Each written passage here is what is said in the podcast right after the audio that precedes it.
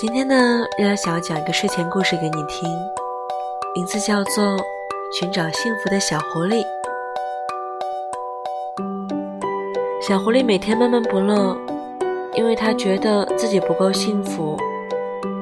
妈妈对他说：“幸福离我们并不遥远，只要用心就能发现啦。”小狐狸于是开始用心的留心生活。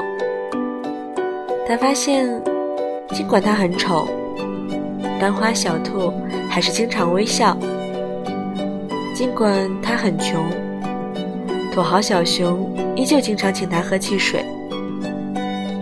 尽管他很笨，学霸小牛呢，还是会经常解答他不会做的题目。小狐狸心想：“妈妈是对的，幸福离我们并不遥远。”一直在我们身边。其实你呢，也是那只幸福的小狐狸，你知道吗？时候不早喽，晚安，做个好梦吧。我是月亮，你的老朋友，拜拜。